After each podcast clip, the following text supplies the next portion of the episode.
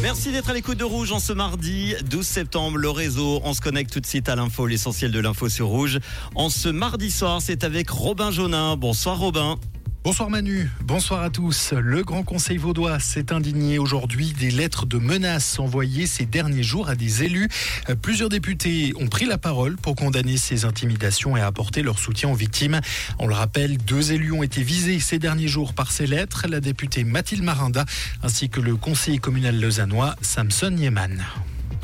Grand Conseil toujours, une motion veut réviser la loi des débats sur l'école. La décision d'interdire ces débats politiques dans les écoles vaudoises avant les élections fédérales a refait parler d'elle donc aujourd'hui au Grand Conseil. Une motion de la gauche radicale demande de réviser la loi sur l'enseignement obligatoire afin de mieux différencier la propagande politique des débats contradictoires. À Neuchâtel, on votera pour le Conseil d'État. La succession du Conseil d'État démissionnaire Laurent Kurt ne sera pas réglée tacitement.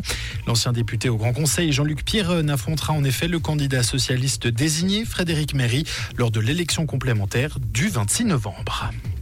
L'université de Zurich a documenté plus d'un millier de cas d'abus sexuels dans l'église catholique en Suisse depuis le milieu du XXe siècle. Il ne s'agirait que de la pointe de l'iceberg, la plupart des cas n'ayant euh, pas été signalés et des documents ayant été détruits. De nouveaux travaux d'enquête doivent mettre en lumière ces trois prochaines années l'ampleur du scandale. Et on termine avec du football l'équipe de Suisse qui doit se relancer ce soir à Sion, trois jours après son match nul sans saveur au Kosovo. La Nati peut profiter de la venue d'Andorre pour se remettre sur les bons rails. Le leader du groupe I des éliminatoires de l'Euro 2024 ne pourra pas se permettre le moindre écart. Réponse ce soir dès 20h45. Merci Robin et à tout à l'heure 19h pour le dernier flash.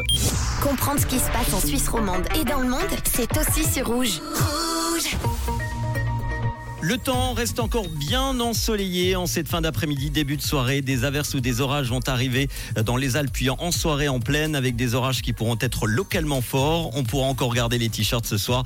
Il fait encore doux aux alentours des 25 degrés en ce moment. Demain mardi, le ciel sera le plus souvent très nuageux. On devra sortir les parapluies avec des averses à tout moment de la journée.